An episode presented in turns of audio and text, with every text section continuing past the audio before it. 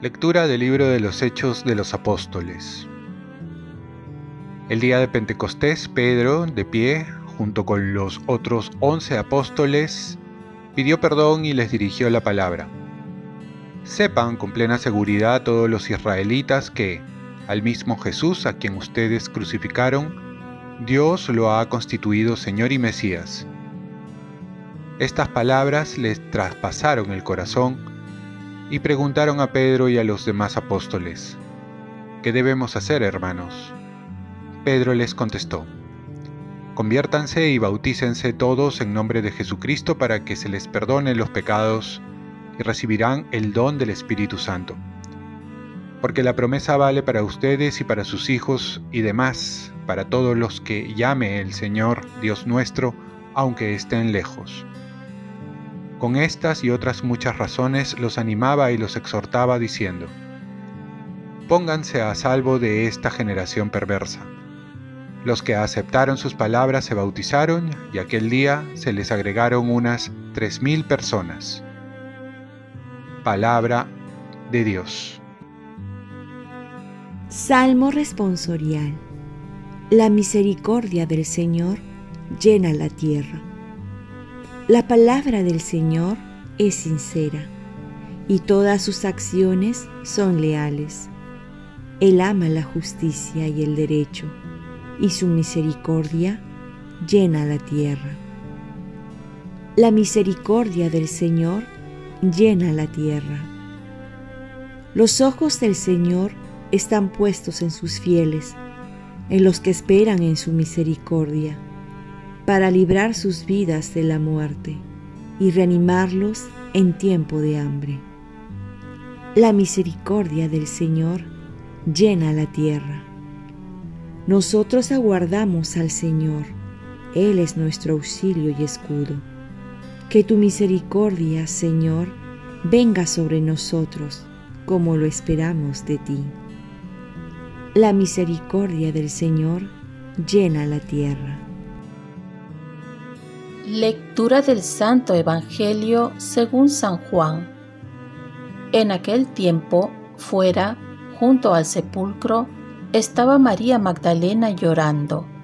Mientras lloraba, se asomó al sepulcro y vio dos ángeles vestidos de blanco, sentados uno a la cabecera y otro a los pies, donde había estado el cuerpo de Jesús. Ellos le preguntaron, Mujer, ¿por qué lloras? Ella les contestó, Porque se han llevado a mi Señor y no sé dónde lo han puesto. Dicho esto, dio media vuelta y vio a Jesús de pie, pero no sabía que era Jesús. Jesús le dijo, Mujer, ¿por qué lloras? ¿A quién buscas? Ella, pensando que era el jardinero, le contesta, Señor, si tú te lo has llevado, dime dónde lo has puesto y yo lo recogeré. Jesús le dice, María. Ella lo reconoce y le dice en hebreo, Raboní, que significa maestro. Jesús le dijo, No me retengas, que todavía no he subido al Padre. Anda, ve a mis hermanos y diles, Subo al Padre mío y Padre de ustedes, al Dios mío y Dios de ustedes. María Magdalena fue y anunció a los discípulos, He visto al Señor y ha dicho esto. Palabra del Señor. Paz y bien. La fe crece cuando la compartes. María Magdalena llora a Jesús Recordemos que la muerte y el entierro de Jesús fue de una manera muy rápida, ya que al morir el viernes tenían que enterrarlo antes de caer el sábado. Así buscaron la tumba más cercana y no hubo tiempo necesario para despedirse de él. Como a veces suele suceder, al no podernos despedir de un ser querido que parte a la casa de Dios. Por otro lado, vemos que Jesús escoge a las mujeres antes que a sus discípulos, antes que a sus apóstoles, para que ellas sean fieles seguidoras y muchas veces ello se ve también ahora en nuestras iglesias, en nuestras parroquias. Son las mujeres a quienes por primera vez se le confía el misterio de anunciar la resurrección. Podemos ver que desde los inicios las mujeres tienen un papel protagónico y es Jesús que les confía la noticia más importante que es la resurrección, además de haberla también escogido como seguidoras, algo que no sucedía en aquel tiempo. Jesús toma la iniciativa y las va llevando gradualmente a que lo vayan conociendo. Es el camino de fe que todos tenemos que tener. Crecer en la fe significa ir conociendo cada vez más a Jesús. Es permitir que Dios vaya ocupando un lugar cada vez más importante en nuestras vidas. María Magdalena, por ejemplo, lo va a llamar Maestro Raboni. Y luego termina diciéndole Señor.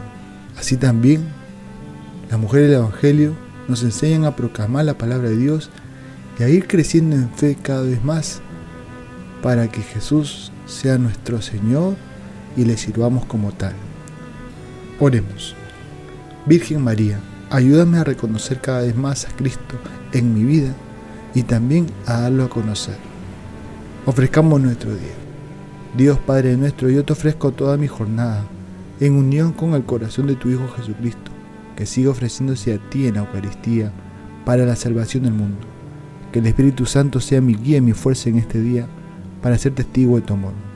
Con María, la Madre del Señor y de la Iglesia, te pido por las intenciones del Papa. Con San José Obrero te encomiendo mi trabajo y mis actividades de hoy, para que se haga en mí tu voluntad. Y la bendición de Dios Todopoderoso, Padre, Hijo y Espíritu Santo, descienda sobre ti. Cuenta con mis oraciones que yo cuento con las tuyas y que tengas un santo día, martes de Pascua.